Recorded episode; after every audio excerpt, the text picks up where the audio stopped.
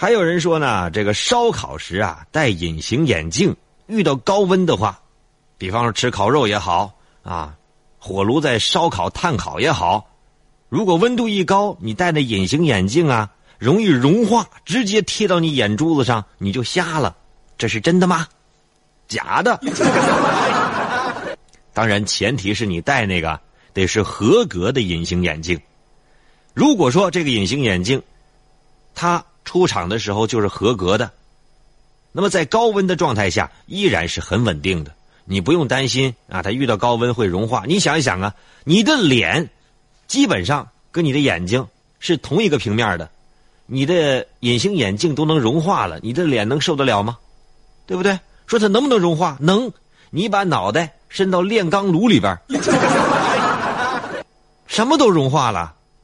所以说，当你觉得不舒服的时候，你自然会远离嘛。你不能说把我脸拿走了之后，我隐形眼镜眼睛抠出来放那儿，所以这是不可能的啊！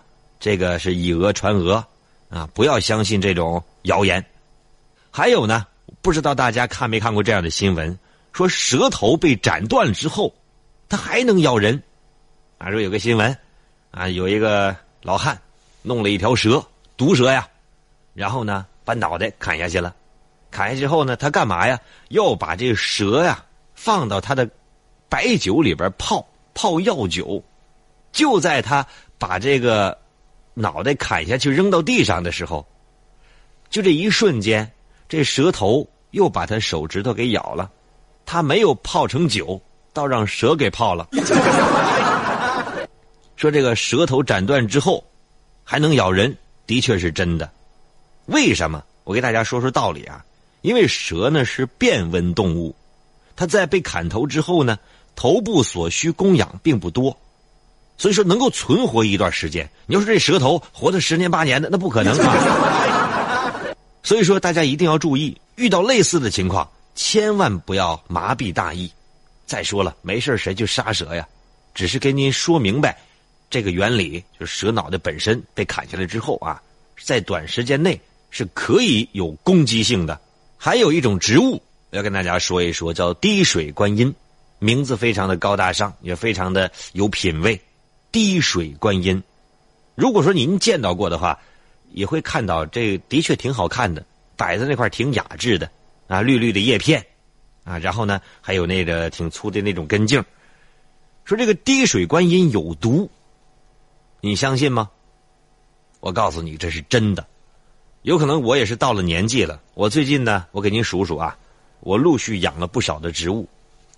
呃，室内的盆栽，你比方说，我养过橡皮树，都说这玩意儿金造，可是呢，半个月叶子基本掉光了。换别的养，我还养过发财树，发财树说也好养，啊，那根呢蠢蠢的、笨笨的，上面有小绿叶。可是也掉叶子，不掉叶子就蔫吧。我没差他水呀，后来我实在没有办法了，怎么办呢？我买的是成品的成年的灵芝。大家都明白吧？成年的成品灵芝，它是没有生命的，它可以用来泡酒啊，又可以用来炖汤啊，它就是一种食材了。可是呢，被我拿回来之后。我在这叶片上抹满了橄榄油，晾干之后，然后用钉固定在我一个树桩花盆上，我当盆景了。我就在想，我如果能把它再养死，那我就真厉害了。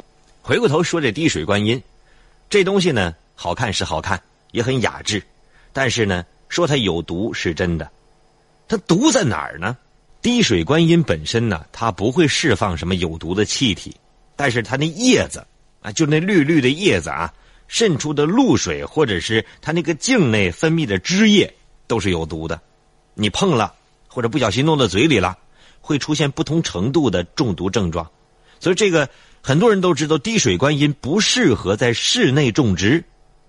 当然了，你在室内种植它能活，你要是已经种植了的话。